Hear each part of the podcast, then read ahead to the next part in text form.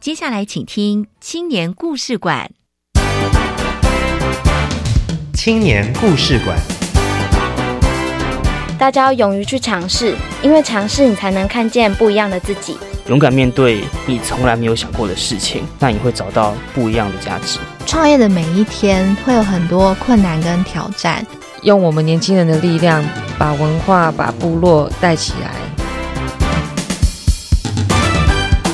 每周三晚上七点零五分，青年故事馆敞开大门，邀请你一同来分享青年朋友服务学习、创业奋斗、参与公共事务以及勇敢追梦的精彩故事。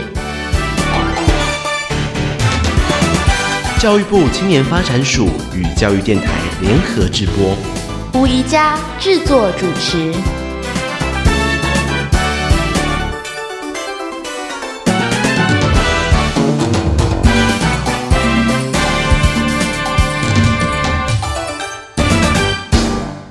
每个人都喜欢听故事，也都在创造故事。嗨，各位亲爱的朋友，大家好，我是宜佳。你创造的故事精彩吗？一百零七年青年发展署提供了四百五十到五百五十人次的见习机会，而且呢，也有提供见习津贴，每个小时一百四十元哦。见习的期间是四月份到五月份、七月份到八月份以及十月份到十一月份这三个梯次。目前前面的两个梯次都已经进行完毕了，我们在节目中也进行过专访。那么目前呢，第三个梯次十月到十一月。就现在开始开放报名，到八月二十四号截止。如果我们节目的首播是八月二十二号，那再两天就截止了。如果你听到的是重播的节目，那就已经截止了。明年请早了。那欢迎大专青年趁着在学期间，能够来开拓职场的视野，并且学习公部门的行政运作，了解公部门到底在做些什么。这不但呢能够让你了解职场的生态，更能够增加职场的就业力。欢迎进入到 Reach 职场体验网，或者是教育部青年发展署的网站来查询。相信许多青年朋友，不管是在任何地方见习，或者呢前往海内外进行服务，或是壮游台湾、壮游全世界，你都能够创造非常精彩的故事哦。今天在我们青年故事馆的节目中呢，我们将为各位邀请到的是参加青年海外志工服务的治理小泰山团队，他们创造了什么样的精彩故事呢？我们先来听听伟伦所带来的青春本事，待会儿我们就来听听他们的故事喽。青春本事。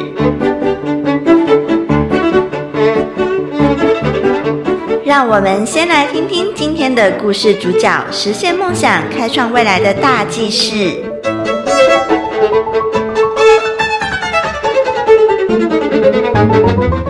各位听众朋友，大家好，我是伟伦。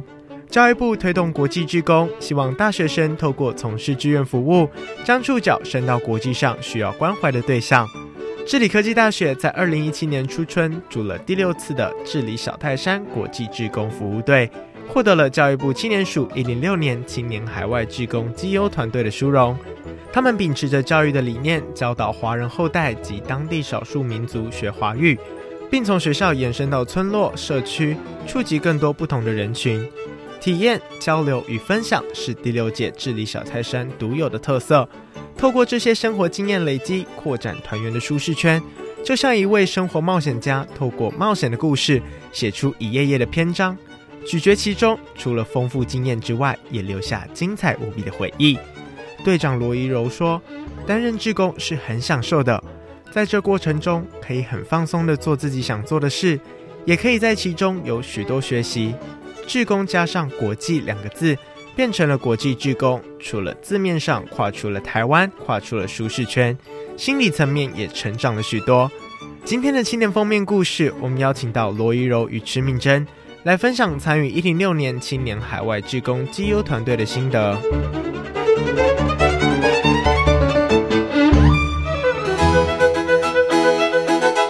青年封面故事。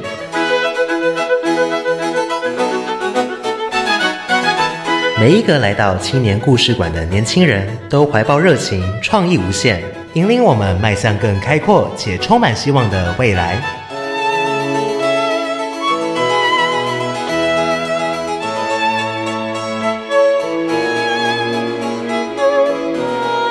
流星台北爱升华。大家好，我们是治理科技大学台北国际志工团治理小泰山，我是罗玉柔，我是池敏珍。亲爱的朋友，今天青年故事馆呢，我们邀请到了治理科技大学国际志工团的两位团员，这两位团员也都是重要人物啊，曾经担任过团长跟副团长。来跟我们介绍一下，怡柔几年级呢？啊，我目前是就读治理科技大学大二，要升大三了。怡柔是第六届的团长，敏珍呢？现在要升大四，我是第五届的副团长。那我今年会在前往台北做服务。你今年前往台北做服务，嗯，担任什么样的重要任务呢？嗯，比较像顾问，但是也是成员之一，已经升格当顾问了。跟我们介绍一下你们这个团队——治理科技大学台北国际志工团，而且你们还有一个小小的名称，叫做“治理小泰山”，对不对？对，嗯，这个暑假即将出团的是第七届了，然后在我那一届是第六届，已经在台北当地服务，已经生根，今年要第七年了。然后我们每届每届都会有不一样的团名，像我们第六届治理小泰山的团名就是“流星泰北爱升华”。团名会在我们的团队介绍的时候，我们会向学校介绍我们这次的团名跟我们的服务名称“流星太北爱升华”。你的意思就是说，每一届都会给自己取一个很亮、很亮、很有感觉的名称喽？对，也都是属于每一届的名称哦。每一届名称不一样，但是你们都是治理小泰山。对对，嗯哼，因为你们要前往的国家是台北。嗯，那你们这个团队。好像历史也蛮悠久的，从哪一年开始呢？从七年前，大概是二零一零年那时候，可能就有老师就开始的规划和接洽。那从到现在，已经今年已经要第七届了，今年才进入第七届，算是非常非常年轻的团队。但是这次呢，获得了教育部青年发展署的青年海外和平工作团队的银奖。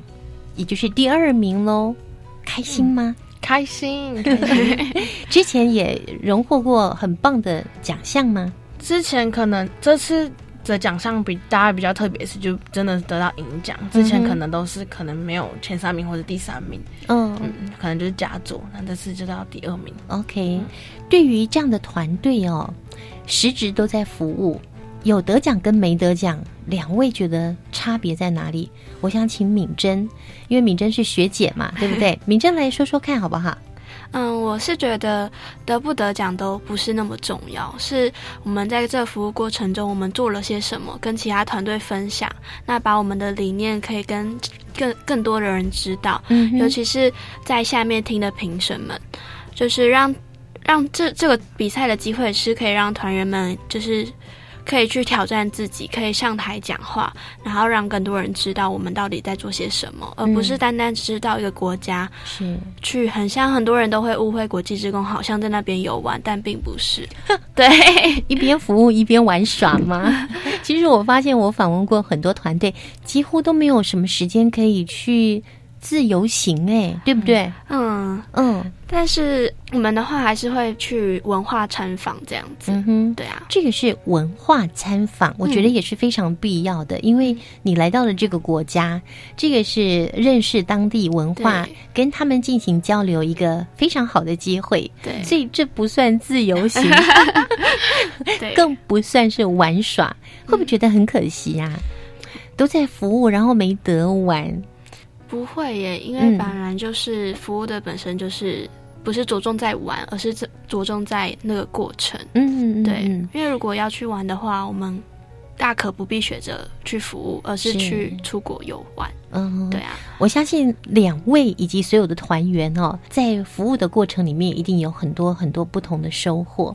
等一下会慢慢的来跟我们做分享。嗯，不过还是先帮我们介绍一下你们这个团队，包括多少个团员，嗯，那每次出队呢有多少人？那你们都做了哪些事情？还有什么要让我们对你们团队更进一步认识的呢？那从二零一零年开始，我们主要先深耕，我们主要是先到华文学校做服务，嗯做华文教学。那现在迈向第七年，其实我们嗯、在第二年的时候有在增加一一间学校服务。那到了第三年开始，我们开始深耕到社区做服务。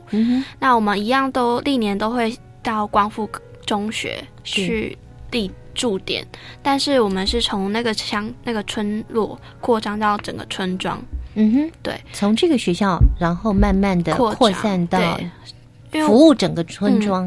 因为我们团队的核心是希望可以生根做服务，嗯。因为对我们来说这件事蛮重要的，嗯哼，但是也不能忘本。是是是。嗯，那所以这是你们的来到泰国进行的志工服务。嗯你刚刚说有泰国的光复中学，嗯，那另外也有在这个光复中学的整个村落里面进行服务，嗯以及慈光小学，嗯，还有一个是魅梦河的中文嗯学校。对，在光复中学附近有一间育幼院。那他叫主爱之家，当初那个院长因为后来离开主爱之家的关系，他到了梅蒙河小学嗯，当校长。到了那边之后，他有发现那边是需要一些资源，围墙需要重新彩绘。嗯那我们透过他的介绍之后，我们去年就是有派请两位的学姐去那边做服务，嗯顺便让他们体验在当地的生活，因为他们到了当地是跟当地的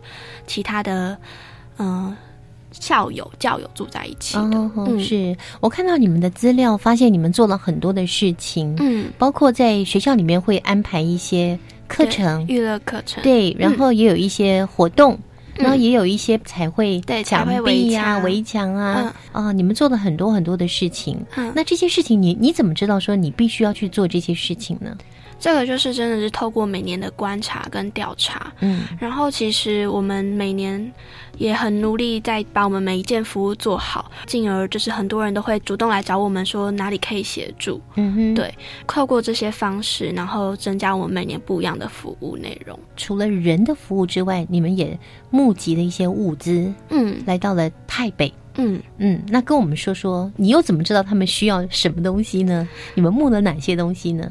我们募了医疗用品啊，或者是一些文具些那些的，嗯。然后有些家庭可能会需要一些牙刷，嗯哼，像前年的话，就是有募集到电脑，就是刚好募集到电脑给当地，因为他们晚上是在华文学校上课，嗯然后早上是在泰文学校上课。在泰文学校就很像我们早上去小学上学，那一定要会学电脑嘛。嗯但是如果他的家庭没有电脑给他们练习的话，那他们就没有办法再增进这一块的技能。嗯哼，对是我们请上一届第六届的团长怡柔，怡柔用比较有条理的方式来给我们介绍一下。一百零六年暑假，你们来到了台北，进行了什么样的服务？停留了多久的时间？做了哪些事情？那我们第六届在那边停留了三个礼拜，然后我们这届很特别的是，我们开始要深入社区，开始和他们村民有一些交流，我们可以做一点不一样的事情，是更深入这个村落。我们也很特别，是我们也有和小朋友们这次有新增别的企划，就是因为因应当地的节日，我们去的时候其实是会碰到他们的母亲节，嗯哼。那我们在课程的时候会教他们写母亲节卡片，嗯。同时也练习他们的华文能力，嗯哼。然后也教他们利用纸粘土来教他们做康乃馨，回家送给能养育他的人，不管是妈妈或是阿妈，或是爸爸妈妈。阿公那些都好，嗯就要让他们知道学会感恩。嗯然后这次深入社区，我们有一个计划非常特别，是叫体验旅游。体验旅游听起来好像是出去玩一样，但是我们安排了许多定点，定点几乎都不是旅游的地方，都是一些华校。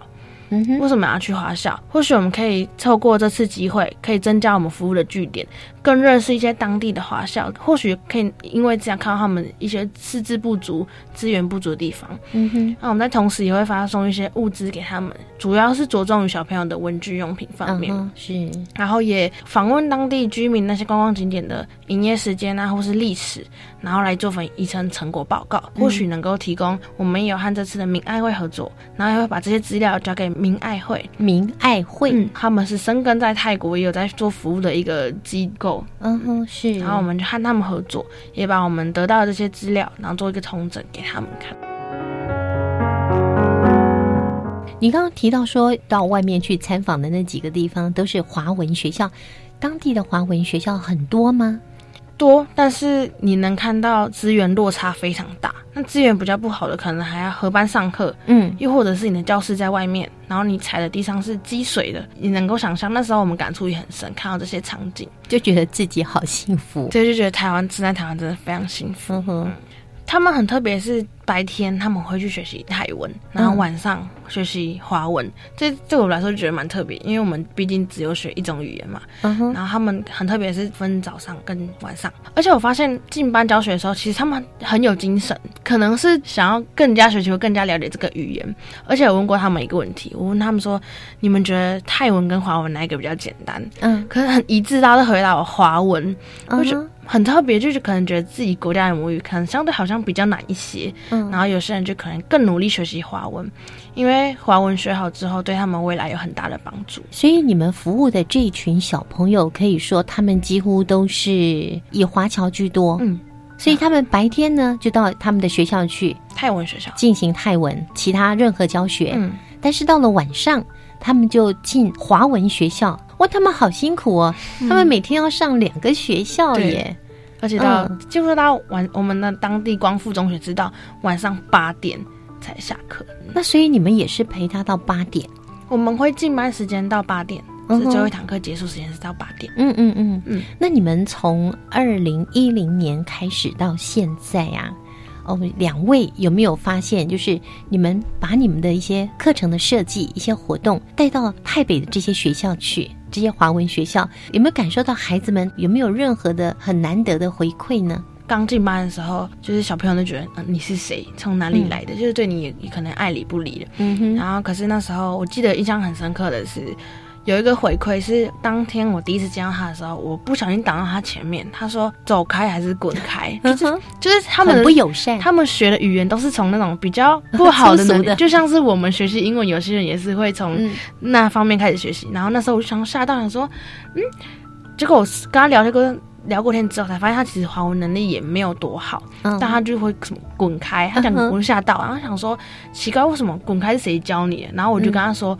要讲借过，嗯哼，请借过或借过，然后在之之后他就故意要闹我，还是叫我滚开滚开，然后我就每次跟他说借过借过，嗯然后在我要倒数前两堂课吧，然后我就还是一样，有时候会故意挡他前面，就想说他今天改变了嘛，他有没有慢慢在改了？嗯哼，然后他那天很很特别的是，他就跟我说借过，老师借过，哇，我觉得就是那种你虽然不能停留了那时间，你虽然不能不能一直教他的陪着他，教他的华文能把他教的多厉害，嗯。那你能告诉他说哪些是正确的，然后你教他，让他们在他们身上看到改变，嗯，然后就觉得这那时候我其实也还蛮感动，但是我没有和他说，我就说你很棒，然后就也就有跟他聊天聊蛮多的。嗯嗯，这也是你们每一年每一年有这么多的同学不断的来到台北，大老远跑来这边，其实我觉得都还蛮辛苦的，来为这群孩子服务，这是背后的动力喽。嗯嗯，刚才是怡柔的分享，那请问一下敏珍你呢？我的部分的话，嗯，我比较印象深刻的是，虽然这件这个故事不是发生在我身上，但是这是这是我记得最深刻的故事，就是嗯我们每年到当地都会举办一个全校性的绘画比赛。那这个绘画比赛是每年都有不一样的主题，那这个主题都有做一些设计去包装这个活动。嗯。每年我们也会给他们就是有一些鼓励的可能奖学金，奖品。对，嗯，奖还有奖学金哦。对，因为嗯。就是可能、因为他们学校有两三百人吧，嗯，对，很多人数还蛮多的。对，嗯。然后我们又是针对全校性的小朋友去做这件事情。是国小吗？国小，嗯，对，就是真这是全校性去做这件事情。然后最后就是有一个获奖的学生，我们就问他说：“嗯、你拿到这个，因为我们其实也没有给很多奖金，就是第一名可能就三百块而已，三百块台币吗？泰铢。然后那时候我们就问他说：“哎，你拿到这笔奖金你要做什么？”嗯他要说：“我要拿回去给我妈妈看病用的。”听得觉得心酸呢。因为其实三百块对他们来说是一笔大钱。嗯，对，因为他们小朋友啊，不管小朋友还是大人去监工，一天八个小时，他们也只有两三百块而已。哇，所以，也许对很多人来说，给钱好像不对，可是这个钱也是他们自己争取而来的。嗯哼，就是非常实际的需要就对了。，对，嗯，然后虽然也会给他们一些小礼物，但是嗯，当听到这个故事的时候，你才知道，原来你做这个计划不单单只是表面上的去执行这件事情，可是嗯其实它背后含义还蛮大的。嗯，所以就变成是我们每年一定会去执行的一件事情，因为嗯毕竟画画在他们国家是没有常执行的，嗯哼，他们就是比较好像不太鼓励这个。嗯嗯对，因为对他们来说，他们毕业不是去做农，就是做导游，而且甚至有些小朋友他是没有身份的，他是连自己的村庄都不能出去的。嗯哼，对，所以他可能毕业只能在自己的村庄里面打工啊、做农那些的。因为他没有身份证吗？对，因为他们嗯有些是从缅甸来的，哦，对或者是少数民族是没有身份的。嗯就是还蛮心酸的这一块，所以我们做体验旅游的另外一个目的也是希望说，如果我们把这个观光路可以打开的话，嗯他们学生也有另外一个工作机会。嗯哼，带着他们去走走看看。对，嗯，给他们一些能力，对不对？其实我知道泰国这几年的文创很强哎，嗯所以你们如果持续走这一块，鼓励他们创作、绘画、天马行空的话，我觉得这对他们日后长大文创这个部分，嗯或者是美学创造这些部分，都会有一些帮助哎。嗯所以加油！我想他们应该是没有那么普遍的，像我们一个人可能又有水彩啊、蜡笔啊、粉蜡笔、油蜡笔，嗯什么麦克笔，嗯，那他们可能没有吧？你们要把这些东西准备齐了，带过去让他们画画吗？我们会准备一些过去，但其实嗯小朋友他们还是会有一些着色用具。嗯，对，因为我们也没有限说你要用什么的材料去画。那有没有哪一次的得奖的作品你们超感动的呢？泰国的小朋友他们画画就是很会用那种渐层的感觉。嗯尤其画一个海，可是我们台湾小朋友就直接画一片蓝色的，他们不是，他们是会画渐层的，或者是画夕阳。从他的画可以看得出来，他其实是有能力去绘画的，但嗯没有人去鼓励他这件事情。嗯，缺少这样的环境来鼓励他。嗯对，有一次我们画，就是好像是主题是你最想做的事情。有一个小朋友他画一片海，跟爸爸妈妈牵着手，哇然后看着那片海。嗯哼，但是其实台北它在深山里面的，嗯嗯嗯，它没有办法看到海的。所以他在想象，对，他很想要能够跟爸爸妈妈一起到海边对。去看大海。嗯，尤其是他爸妈可能也不在他身边，因为其实，在泰国，他们爸妈通常都是会去比较繁华的都市工作，嗯可能每年像母亲节或父亲节的时候才回来一趟，嗯哼可能他们就是一年见两一两次面而已。嗯嗯，嗯对，听到这里真的好令人心酸呢，感觉好难过、哦。嗯对啊，所以就是很多事情都是你去了，你才看到，你才可以增广你的视野，嗯哼哼。不然你可能永远都会觉得，哇，其实我们过得很不好，或者是抱怨世界或什么之类的。嗯，东抱怨西抱怨，但没有想到在这个世界上还有人过得这么的。这么的惨，好，其实呢，你们来到了台北啊，有做好多好多的事情哦，嗯，包括你们举办的一些活动，我看呢很有趣的是，我的华文不卡卡学习护照，还有汉字文化节选手竞赛，还有刚刚你们讲的那个画画的比赛，我觉得可以多办几次哦，不止一年一次而已，可以多办几次，或者是安排一些画画的课程，嗯。就让他们涂鸦嘛，嗯。嗯，我觉得这个是很棒的，因为小朋友白天也要上学，晚上也要上学，好疲倦哦，哦，让他们情绪上可以舒压的部分，嗯画画是一个很棒的方式。嗯嗯，好，我们稍等一会儿呢，再请两位来给我们介绍我刚刚讲的那几个活动啊，大家听了是不是也很有趣呢？我的华文不卡卡学习护照。还有呢，侨委会在那边举办了一个汉字文化节的选手竞赛，你们还帮忙培训了小选手。这个部分呢，稍待一会儿音乐过后再给我们好好的介绍喽。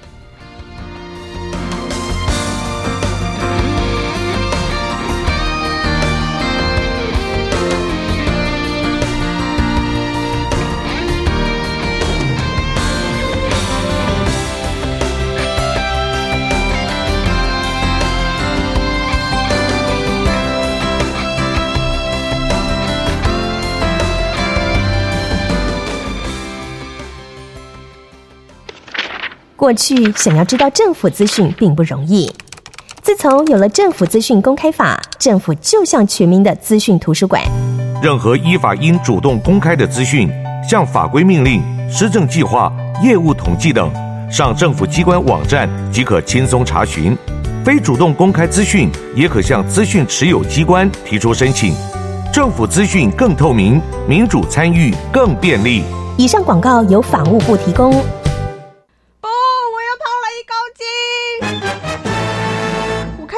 吃这么多，为什么身材还那么好？虽然我常外食，不过我有好方法。什么方法？不论吃自助餐、卤味、超商食物时，我都会尽量选择多种颜色的蔬菜或半荤素料理，减少加工制品。这样啊，不但营养均衡，更帮助代谢哦。好，我马上要来试试看这个小 paper。以上广告是由教育部提供。我的同学因病失明。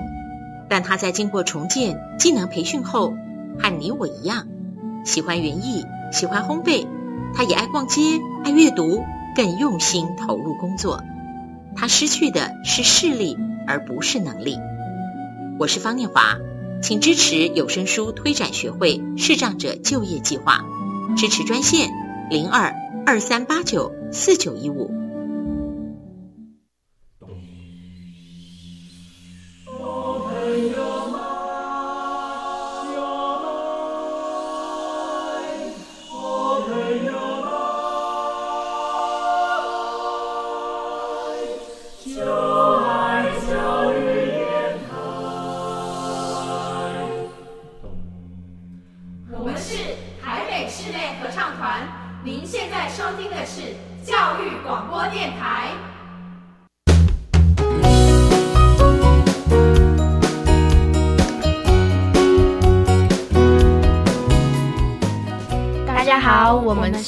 治理科技大学台北国际志工团治理小泰山，我是罗玉柔，我是池敏珍。你现在在收听的是教育广播电台青年故事馆青年封面故事。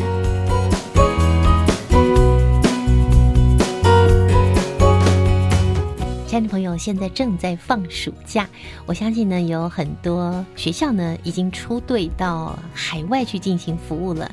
今天我们真的非常荣幸能够邀请到荣获教育部青年发展署青年海外和平工作团得到一百零七年银奖的治理科技大学台北国际志工团。治理小泰山，我们邀请到了一百零五年的副团长，以及一百零六年的团长敏珍跟怡柔来介绍一下他们出团都是怎么样进行服务的。刚才有提到说，你们都会到泰国比较偏远的地方去服务华文学校，后来呢也增加了其他的学校，还有。整个村落，你们会扩散出去进行服务吗？我在资料里面看到我的华文不卡卡学习护照，这是在一百零六年办的。嗯嗯，那是怡柔来给我们介绍吗？好，华文不卡卡其实它一开始的缘由是像，比如说我们学英文，有些可能就没兴趣就放着也不学。其实我们在进班的时候也会发现说，哎。有小朋友其实对华文没兴趣，觉得很难，就这样放着不学，或是做他自己的事情嗯。那我们希望能够激励每一个人对华文的那种想要学习的动力。我们就做一个计划，叫做“我的华文不卡卡”。我们会发给小朋友一个几点卡，嗯，里面有一到二十，很简单。几点对我们来说很简单，对他们来说，他或许他们需要胆量跟练习，还有努力。对，是要和我们老师说。华文，或是说你今天看了一本书，你来和我们分享你的心得，哎用华文说。对，然后不然就是分享你今天发生的所有大小事情和我们说，嗯只要我们觉得 OK，我们就给你一个章。嗯嗯，然后就鼓，这样也是鼓励小朋友们能够说出口。嗯哼，嗯，然后我们换的奖项也不是我们花钱去买的，是我们在台湾募来的物资。嗯，大部分都是以文具用品，然后那时候我记得最高最高奖好像是水壶。啊一个水壶，嗯。也是我们木来的，嗯然后就希望借由这个机会，能够让他们激发他们对华文的那种动力，更有动力去学习，然后也在这过程中的是欢乐的，不要觉得说华文有这么难。嗯哼哼，结果呢？你们这个华文布卡卡学习护照实施下来，发现那个结果如何呢？成效已经远远超过我们的想象。真的，你可以看到每天每个老师后面就是跟一排学生要跟你分享，不管是分享任何大小事也好，嗯然后你觉得其实我们也很期待他们和我们说些什么。对对，然后我们也期待我们，哎，你们今天发生什么事情，然后有这种问答交流，嗯。也可以让我们彼此增加感情，就不要让人觉得说老师和学生就是应该有距离感，嗯也透过这样可以增进彼此的感情，嗯。然后他们知道说其实老师是很好亲近的，嗯。然后跟老师讲话，然后那时候换奖品的时候也是排异常，每天都有人来换奖品，可能五点就换一些叉子啊，十点就换什么，二十点就看一个水壶，就那种累积的，不是说你到二十点才能换，嗯就是一个定一个点一个点一个点慢慢累积，所以我觉得蛮特别的。那时候他们也还蛮热烈回响我们的活动。那另外还有一个啊，这是侨委会所举办的汉字文化节选手竞赛，这每一年都会办吗？每一年都会办。嗯哼，嗯嗯，那你你们在这里面负责？我们会先询问当地的老师，问说我们今年可以协助哪一个部分的培训。那我们今年那时候我们得到的资讯是，我们可以培训国字注音还有朗读这两个培训。那因为那时候我们人数比较多嘛，但老师分给我们就三个，嗯三个学生，两个国字注音，一个朗读。就是这三个学生也比较优秀一，点。然后我们是嗯分三个，就三个同学下去培训，一对一吗？嗯，一对一，就是嗯他们八点放学，嗯，那他们八点到九点是培训时间，嗯嗯，然后我们就会针对他们的弱点，或是他们比较不熟的地方，就是初考就让他们写，让他们更熟悉这些题型。嗯那其实蛮最后蛮好的结果是，他们每一个人都有得奖。哇！然后今那时候的光复中学也得了那一年的冠军，总冠军就是总冠军，因为他得奖人数稍微多一些，嗯嗯，成绩表现太优异了，就积分制，然后他们嗯可能就比较高分一些。是，嗯，所以光复中学的孩子们也可能以前在小学就读的时候，就曾经跟你们一起学过华文喽。嗯，可能现在因为他们是国中嘛然后可能小学就是晋升到国中，嗯然后那时候我们团队可能也在那边一直一直一直来到现在。那你们在培训小选手这个部分，也看到很棒的成绩，自己一定超开心的，比他们得奖还开心。会很开心，每天留下来和他们，因为其实没留下来的时候，会先和他们聊天，嗯。因为其实刚下课完，我们不希望他们有太多情绪，然后还还要再练习，还在写考卷，很烦。嗯那我们就先跟他们聊天，嗯。然后边写考卷的时候，我们就会让他们写，嗯。写完之后我们听他们讲，然后我们改考卷，嗯。然后之间我们可以聊天，在之后我们给他们考卷的时候，就跟他们讲哪里需要修改，嗯哼，他们也很愿意修改。嗯他们老师，那后老师他还会问说，老师那这个的相似字怎么写？就我那个学生很特别，那时候他得了第三名。嗯，然后他去年是得了第二名，然后他今年退步一名，他也觉得有点有点失落。但我跟他说，因为可能每一年的难易都不不同，嗯嗯所以你也不要气馁。嗯嗯那他过程中他也是非常努力的一个孩子。哇，所以其实你们来到台北这么遥远的地方，你们一趟飞机坐过去要多久啊？哦，我们那时候我记得那时候我早上七点在桃园，七点十分的飞机、嗯到到曼谷转机，再到青来已经是下午两点多了。嗯哼，下午两点多又去我们的那个卖场采买我们的生活用品，就可能洗发精啊、洗衣精啊、嗯沐浴乳那些，然后洗上山已经晚上七八点的时间了。那时候又下大雨，更晚到，差不多用了一整天的时间才来到了你们要去的目的地。对，嗯哼，好，那除了刚刚所谈的这个我的华文不卡卡学习护照，还有你们帮助他们来培训小选手去参加侨委会举办的汉字文化节的选手竞赛之外，你们还做了哪些努力来帮助他们的华文能够学得更好，学得更有兴趣呢？我们在因为华文教学或许对他们来说可能是比较乏味，就像是我们有些人学习英文、学习各种语言就觉得好乏味，毕竟不是自己的母语。那我们会在课程中融入一些带动跳，就不要这么乏味，只是念课文、讲课文。比如说这，比如说这堂节课有关于火车，嗯，我们就教他们火车过山洞的儿歌，嗯哼，就是会联想，利用联想的方法，然后去让他们更。更有兴趣，而不是听我们在那边写字啊，我们在那边念来念去。那也希望他们可以利用这个关系，更有就是更有那种学习的动力。然后，其实对于华文之外，我们还会对于当地老师。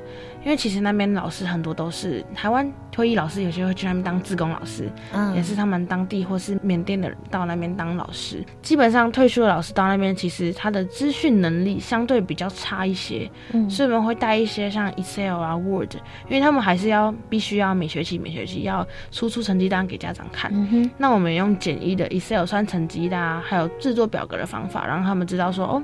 原来是可以在短时间内完成事情，嗯，呃，不需要这样一个一个慢慢来，嘛，喜欢教他们这些基本的能力。是，所以你们除了服务小朋友之外，也服务老师喽。嗯，你们是老师的老师哦。就我们在教他们电脑的时候，老师，那这个接下来怎么操作的？我就觉得哦，很特别，很尊重你们，对，非常非常尊重。我觉得很好奇啊，就是要成为你们这样的一个服务队员，基本的资格，还有这个培训的过程。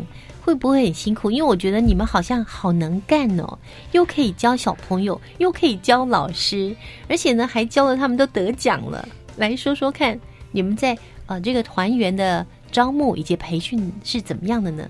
团员的招募的话，其实我们每年回来到台湾时候，大概是八月的时间。八月，那开学是九月嘛，我们都会先办一个成果展，让学校的人知道在学校有这个团队，有这个国际志勇团，然后让他们了解。之外，到了每年的五月会开始招募新新同新伙伴这样子。嗯，那招募就是会开一个招募说明会，然后让其他人知道说我们要今年要做什么服务。那你要，你可能要。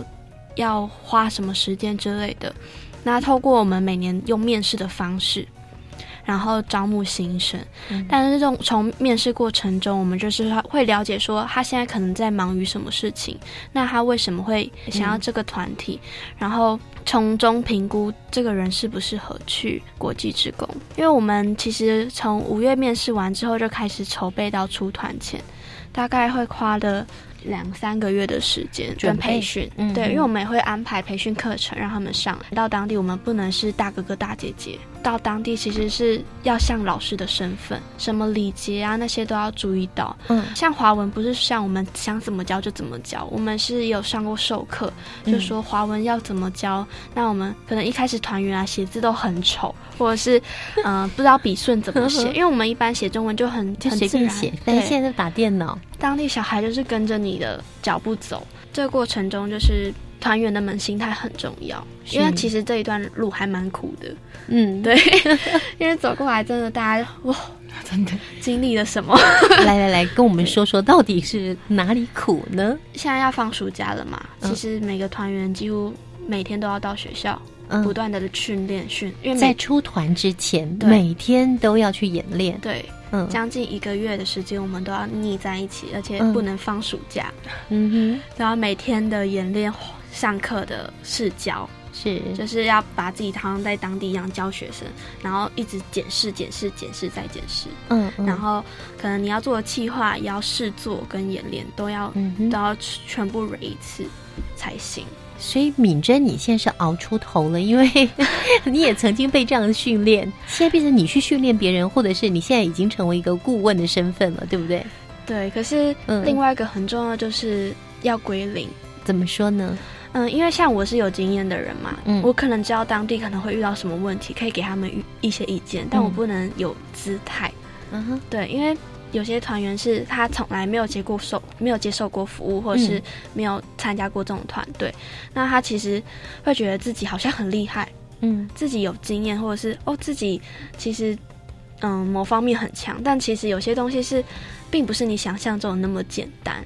嗯哼，对，所以要把自己很多身段或者是很多一些不好的个性都要放掉。哇，好神奇哦！原来这一趟服务竟然可以修正自己哎。嗯，刚刚是敏珍的分享，那怡柔你呢？演练的时候，对我们那种没有经验的人，就觉得哦，在台上，尤其是面对那种十九、二十岁，就可能团员面前要演练，就觉得很别扭，就觉得你也没大他们几岁，对，我可能就同年，或者个比我更大，或者就是根本是。就是只是童年，然后同学，然后我要在那种十九二十岁的人面前在那边演练，在那边教 b u 吗，或者是什么之类，然后就觉得很别扭，特别别扭。其实一开始的时候，对，因为我真的也没教过书，就是连这种我也没接触过，嗯哼，所以我必须要从一开始就开始学，把自己原本以为这应该怎么教怎么教，听老师讲的，或是听学姐他们讲，然后做改进。每次每次的演练都是修改的机会，演练就是蛮苦的，就是因为可能会你就是教学方法，或是你这个顺序错了，嗯，你可以怎么样会更好，嗯哼，然后是越来越顺手，越来越顺手之后就觉得。就是会越来越教，越来越有心得。嗯，然后在之后要出团前一天，你会就是觉得说，可能你也不用拿你的备课，你非常熟悉这个课文了。嗯，然后你反而可以在他们跟他们在做互动，嗯，然后让他让他们增加回忆。是，除了教他演练，还有就是气话，气话你真的随时随刻都会被打掉。就是你这个一部分，他们觉得你这个流程不行，或是这个部分你在台湾就有了，那你拿来就是拿什么特别东西去，或者觉得说这可行性在那边其实是。比较低的，嗯，然后就会被打掉，然后你觉得必须要去想说，哦，我要想什么替代方案？说我或许是，或是现在又要怎么样去解决这个问题？随时随刻都有可能被打掉，或者要修改。那可能修改一个点就要花上你两三天的时间去争那个点，然后在想啊，那点怎么怎么办怎么办？那后面其实你可以去找老师啊、学姐那种意见啊，因为毕竟自己没有去过嘛。对，所以去增加意见的时候，也开始慢慢对这个地方有了一点熟悉。那到其实到当地才能真正认识他。所以当你们两位都曾经去过台北去进行服务、去做华文教学这份工作，回来以后呢？会不会觉得好像你在进行企划或是课程设计的时候会更不一样呢？开始会有自己的想法，会有方向，而不是在其实没去过人会其实蛮没方向的。在企划执行说，哎，你已经知道在这地方做这个企划会遇到什么事情，或是那边设备怎么样，是你这样去的时候能不能做到这件事情？你会有一点方向，就不会再这么迷茫，像无头苍蝇一样，嗯嗯，随便想做什么然后就写上去，然后后来又要改。但我觉得，这是去过之后才能真正理解到，说学姐们和老师们当初是讲的是对的，就意见，或是 或是真的会发生在那里事情，我去过也真的可能会发生在那里，所以觉得好险当初有改或是什么之类的。除了刚刚分享的那个小故事之外，还有没有令你非常难忘的体验旅游的时候？就心里的感触很深，是因为小时候资源都其实是非常足够的。嗯，那其实我小时候会觉得说，哦，我真的缺什么，我都跟我爸妈吵。就身在福中不知福，然后是亲自去一趟服务之后，才发现说，其实他们比我们想象的还要资源更缺乏。为什么我自己这么的不懂事？就是你明明资源已经够多了，那你还要东讨西讨一个？就是去一趟，真的会觉得自己的成长，以及你自己看到自己的不足，要学习在他们身上看到。嗯，所以也不能说是我们帮助他，而是在他们身上看到了我们要学习的地方。刚才你们提到说，你们会帮他找奖助学金，嗯，然后也会去募集一些物资，嗯，那你们都怎么做呢？就像我刚刚有讲到，就是我们在学校摆摊卖饼干，你们自己做的饼干吗？对，这么厉害呀！对，像前年就是我们自己手工做饼干，然后到去年的时候，我们就改良，就是买那种现成的回来烤。但我们那个饼干都有试吃过，就觉得很好吃，所以才 卖的。然后不然就是我们会批一些从泰国批一些包包回来卖，什么小零钱包那些的。对，然后就透过这个方式去赚一些奖助学金给他们。都靠自己啊，没有去拉什么大企业来赞助之类的。呃，像我们今年就有拉到，嗯，对，然后有。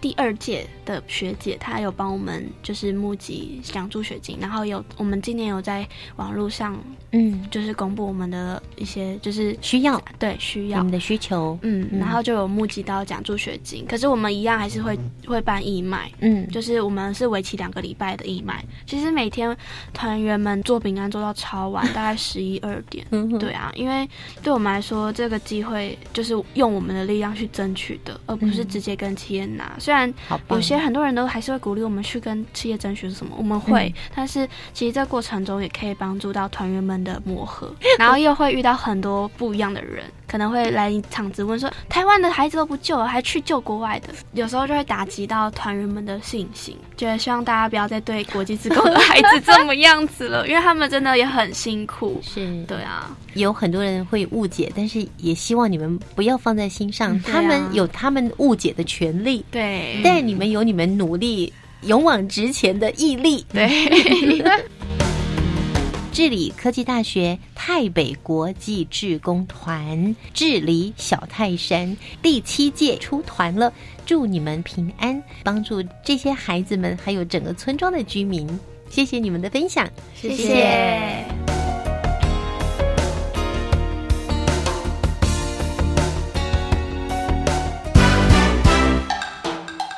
青春快闪，跳跃的青春节奏，浪漫的追梦时刻，请跟着故事主角一起青春快闪。大家好，我们是治理科技大学台北国际自工团治理小泰山，我是罗一柔，在这边送大家一句话，叫做“不要局限自己只能做些什么，有时候想到了做就对了”。我是池敏珍，我想说的一句话是：跳脱自己的舒适圈，可以看见更不一样的自己。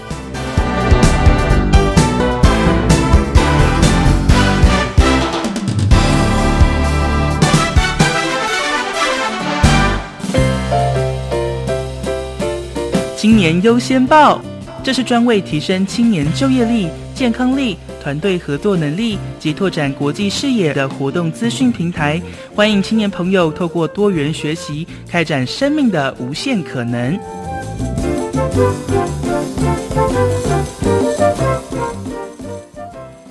今天的青年故事馆青年封面故事呢，我们邀请到的是治理科技大学，他们来分享的是他们进行青年海外志工的服务，他们前往台北去进行服务，特别是针对华文这个部分的教学。那我们紧接着呢，要透过电话连线，邀请到戴林矮戴科长来为我们介绍一百零七年的青年海外志工绩优团队的竞赛。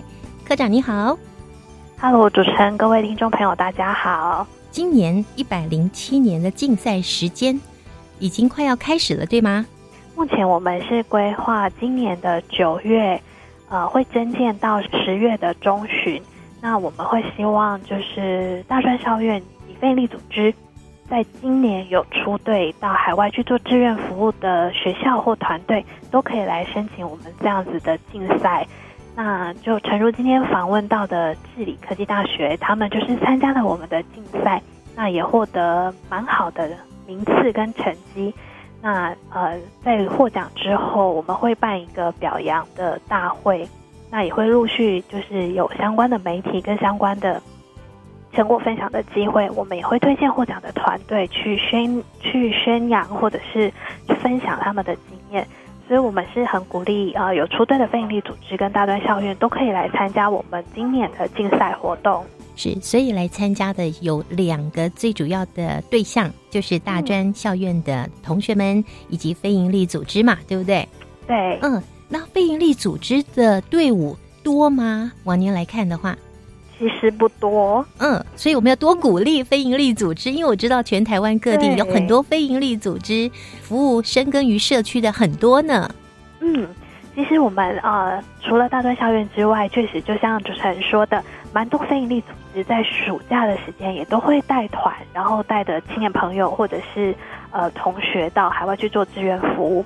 嗯，那其实这是一个台湾非常民间非常大的一个能量，所以我们也会希望说，如果非营利组织可以来多多参加我们的竞赛，那也可以把他们举办的成果跟他们相关的一些经验，可以透过我们这个平台让呃国人知道，或者是说之后也可能就是呃有传承跟彼此分享跟学习的机会，所以我们也是蛮鼓励非营利组织可以一起来参加我们这样子的竞赛。嗯，我们相信呢，正在收音机旁边听着节目的不仅仅是大专校院的青年朋友，也有很多一般的民众啊。如果呢，哎，你发现你们当地有很多非营利组织，觉得他们真的很棒，而且有到海外去服务，就赶快推荐他们进入到青年署来了解一下青年海外志工绩优团队的竞赛，在九月份即将就要开始了。那我们也请科长来跟我们说一下这个竞赛的办法，甚至呢，这个奖励的办法。哦，这个竞赛我们大概有几个评分的项目，主要就是呃，我们会去看团队服务的主题，还有它执行成效、影响性，嗯，那服务的特色，那资源的连接，以及在团队的分工合作、以及创意等等这几个面向。那呃，经过专家学者的的评选之后，获奖的团队基本上我们会提供除了奖状、讲座之外，也会有竞赛奖。那竞赛奖金也都还蛮丰厚的，所以我们蛮鼓励，就是团队可以来参加，又可以成为服务的基金，对不对？嗯，那到底有多丰厚呢？嗯呃，去年的部分，我们如果是获得金奖的团队的话，是可以得到竞赛奖金是十万元，哇，挺多的呢。嗯，对。那去年的话，银奖的部分是七万，铜奖的部分是三万。嗯，所以其实我们真的很。推荐同学来参加我们的竞赛活动，真的，我们在这边大力的邀约，我们收音机旁边有更多社区的非营利组织啊。那如果是非营利组织，是否也有限定年龄呢？嗯，我们主要就是会希望三十五岁，对，十八到三十五岁。嗯嗯嗯，所以年龄还是有限制，十八岁到三十五岁。对，那每队的人数就是三位以上，然后居中华民国国籍至少半数。嗯哼，那这大概是我们基本的一个呃条件的规规范。是，那所以如果说呃九月份简章会出来的话，那大概什么时间点会是报名的截止日期呢？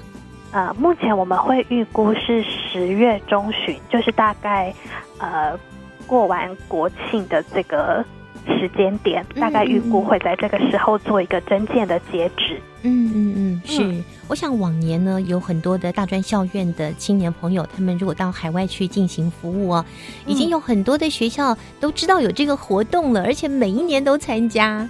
我常常在访问的时候都发现，哎，这不是去年也得奖吗？今年又得奖了耶！嗯，对我们真的是大力鼓励的，更多社区的青年赶快来参加。嗯。真的，我们非常希望就是可以看到更多的青年，然后更多的团队投入海外志愿服务这样子的一个行列。那每年透过这样子的竞赛，其实我们呃很多学生都会发现他们都非常的优秀，而且虽然他们可能都去同样的国家服务，但是每年的服务都还是有一些不同，那就会让我们觉得说，哎，其实这些孩子们都会不断的呃成长，不断的改变。那也会去针对当地的需求做一些调整，所以虽然看起来很像，但是其实每年他们都还是有些不同。嗯哼，也等于是说，在你们的评选过程当中，创意是很重要的，对，还有连接当地或者是其他的资源也是相当的重要。所以刚科长说，这些青年其实本来就很优秀了，但是呢，每次我在访问的时候，我会发现他们在服务完之后就更优秀了耶。真的，对，其实很多孩子去玩去服务完之后，你会发现他们的口条还有台风，那相关对于事情的应变啊、反应能力都会成长很多。他们就会提到，比如说他们在海外，那呃突然需要呃调整行程，那或者是需要调整课程，那他们可能就是如何去应对这些突发事项、突发的一些情况，嗯，就会觉得他们。就是经过这样子的一趟服务之后，回来会成长很多。没错，服务别人，成长自己，而且呢是千里迢迢的到海外，呃，有的是到非常偏远的地方去进行服务，就更令人敬佩了。好，我们在这里呢再一次的邀请更多的青年朋友，九月份大概是九月中旬的时候就可以关注青年署的网站喽。好的，嗯嗯，好，非常谢谢戴琳尔戴科长。谢谢各位听众朋友，还有谢谢主持人。《